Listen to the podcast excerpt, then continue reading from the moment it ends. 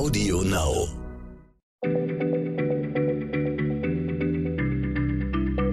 Schneller Schlau, der kurze Wissenspodcast von PM.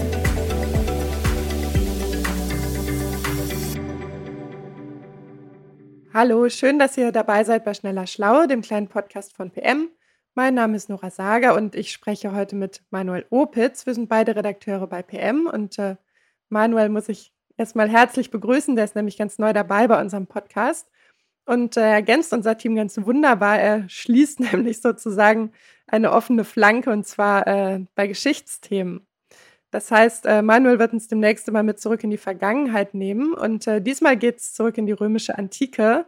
Und ich warne euch, wie so oft bei, bei Geschichtsthemen wird es ein bisschen blutig, denn die Frage, über die wir heute sprechen, lautet, wie tödlich waren Gladiatorenkämpfe? Also, wenn ich mich an den Film Gladiator oder an die Serie Spartacus richtig erinnere, dann äh, handelt es sich dabei immer um ein ziemlich zügelloses Gemetzel. Oder, Manuel? Hallo Nora. Tja, das ist so die typische Klischeevorstellung. Tatsächlich müssen wir uns diese Kämpfe aber als professionelle Duelle vorstellen, mit, mit festen Regeln und natürlich auch mit Schiedsrichter. Also so ähnlich wie beim Boxen heute. Okay, aber Regeln hin oder her. Also der Unterschied zum Boxen war ja wahrscheinlich schon, es wurde getötet in der Arena, oder? Klar, natürlich wurde auch getötet, aber Historiker halten tödliche Verwundungen während des Duells selbst für die Ausnahme. Ihr Argument, die meisten Gladiatoren verfügten über eine ziemlich gute Schutzausrüstung. Wenn sie verwundet wurden, dann äh, selten lebensgefährlich am Kopf oder am Rumpf, sondern eher an den Beinen oder an den Armen. Das tut zwar auch ordentlich weh, ist aber nicht gleich tödlich. Außerdem scheint es so zu sein, dass die Römer und die Römerinnen in der Arena ganz klare Publikumslieblinge hatten.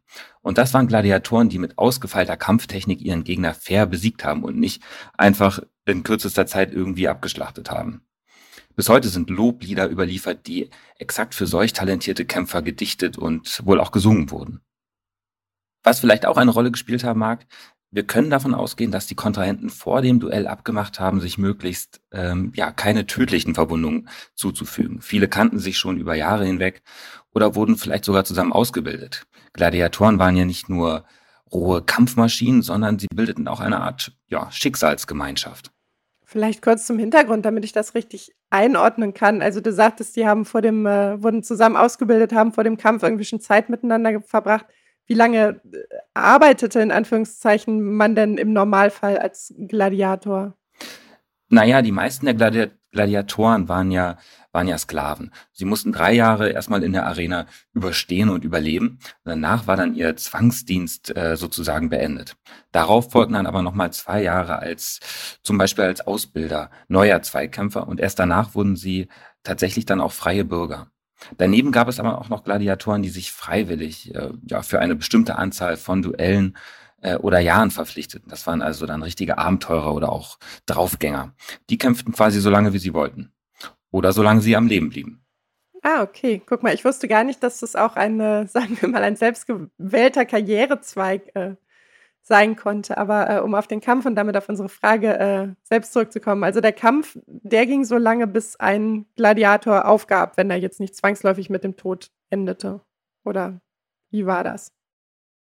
Also es gab auch theoretisch auch die Möglichkeit, dass der Schiedsrichter ein Unentschieden ausrief. Also wenn sich gar nichts abzeichnete nach langer Zeit. Aber du hast schon recht. Die meisten Duelle endeten mit der Kapitulation des unterlegenen Gladiators.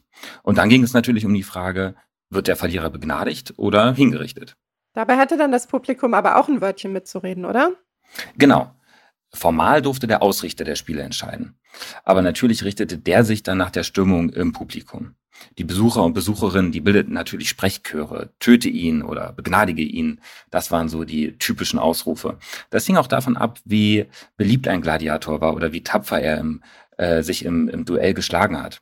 Ob das Publikum auch geboot hat, äh, das ist nicht überliefert. Auch was wir heute so kennen, Daumen hoch oder Daumen runter, ähm, das war bei den Römern wohl nicht so üblich. Jedenfalls taucht diese Geste in keiner Überlieferung und auch nicht auf den äh, bildlichen Quellen wie, wie Mosaiken auf.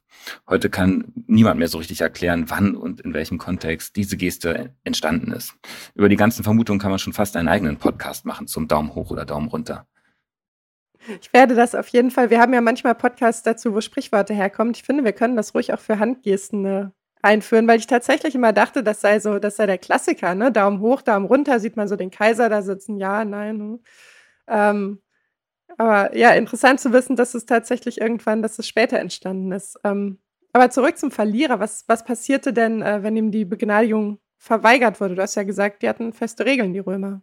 Ja, genau, die hatten absolut feste Regeln. Und der äh, Sieger musste den Unter Unterlegenen dann natürlich töten.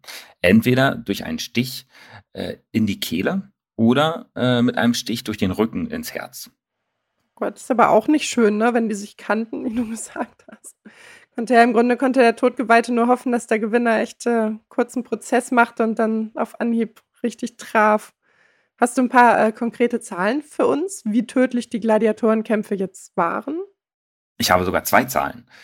Yes. Im ersten Jahrhundert, im ersten Jahrhundert nach Christus endete ungefähr jeder fünfte Kampf tödlich. Das haben Historiker ausgerechnet, indem sie Grabinschriften von gefallenen Gladiatoren untersucht und äh, miteinander verglichen haben.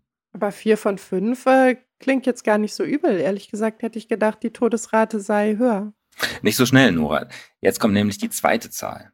Im dritten Jahrhundert nach Christus ging schon jedes zweite Duell tödlich aus. Man muss also sagen, die Gladiatorenkämpfe sind über die Zeit hinweg brutaler geworden. Frag jetzt nicht, warum das so ist. Vielleicht hat im Laufe der Jahrhunderte eine Art, tja, sagen wir mal, Gewöhnungseffekt beim Publikum eingesetzt und die Römer und Römerinnen äh, wollten härtere Zweikämpfe sehen.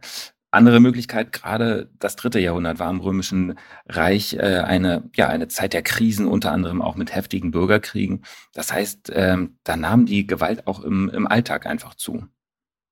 Letztlich weiß man aber nicht genau, warum die Duelle ähm, in der Arena immer tödlicher wurden. Was man nicht vergessen darf, die antiken Berichte über Gladiatorenkämpfe, die, die verraten zwar, wie ein Duell ausgegangen ist, aber die verraten eben nicht, wie viele dieser Männer nach dem Kampf an den Folgen äh, ihrer Verwundungen äh, gestorben sind.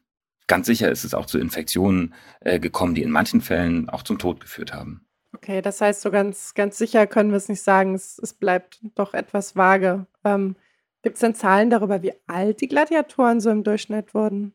Schätz doch mal. Bin notorisch schlecht im Schätzen. Keine Ahnung.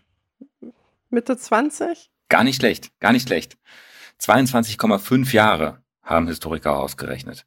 De facto war die Lebenserwartung aber wahrscheinlich sogar noch geringer. Man muss sich ja klar machen, die 22,5 Jahre, die wurden anhand von Grabinschriften ermittelt.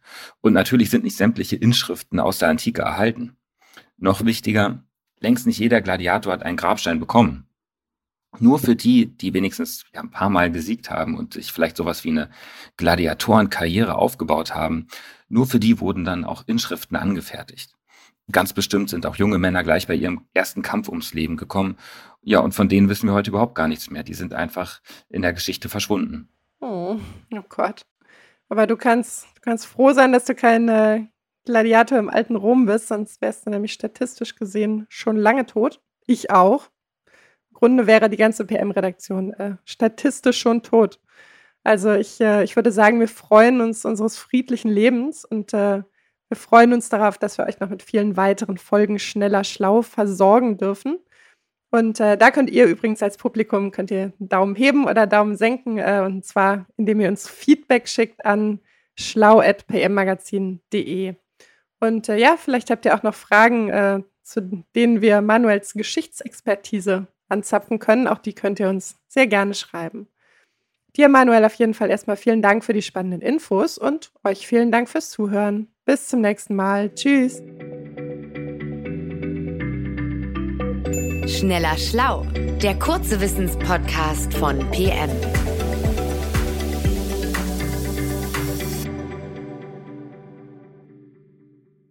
Dieser Podcast ist jetzt vorbei, aber wir hätten noch einen anderen Podcast-Tipp. Worum es genau geht, erzählt euch der Host am besten selbst. Hi, mein Name ist Gerrit Rüsken, ich bin dreifacher Vater und Host des Podcasts Papalapap. Dort spreche ich mit anderen Vätern über das Vatersein, wie es uns verändert, für welche Herausforderungen wir stehen, was für Ängste haben, was für Sorge wir haben und, und, und. Alles komprimiert in tollen, spannenden Themen. Hört doch mal rein. Und wenn ihr selber mal Gast oder ein Thema vorschlagen wollt, dann könnt ihr das unter papalapap.podcast auf Instagram machen. Ich freue mich, wenn ihr reinhört. Bis dahin, ciao. Audio Now.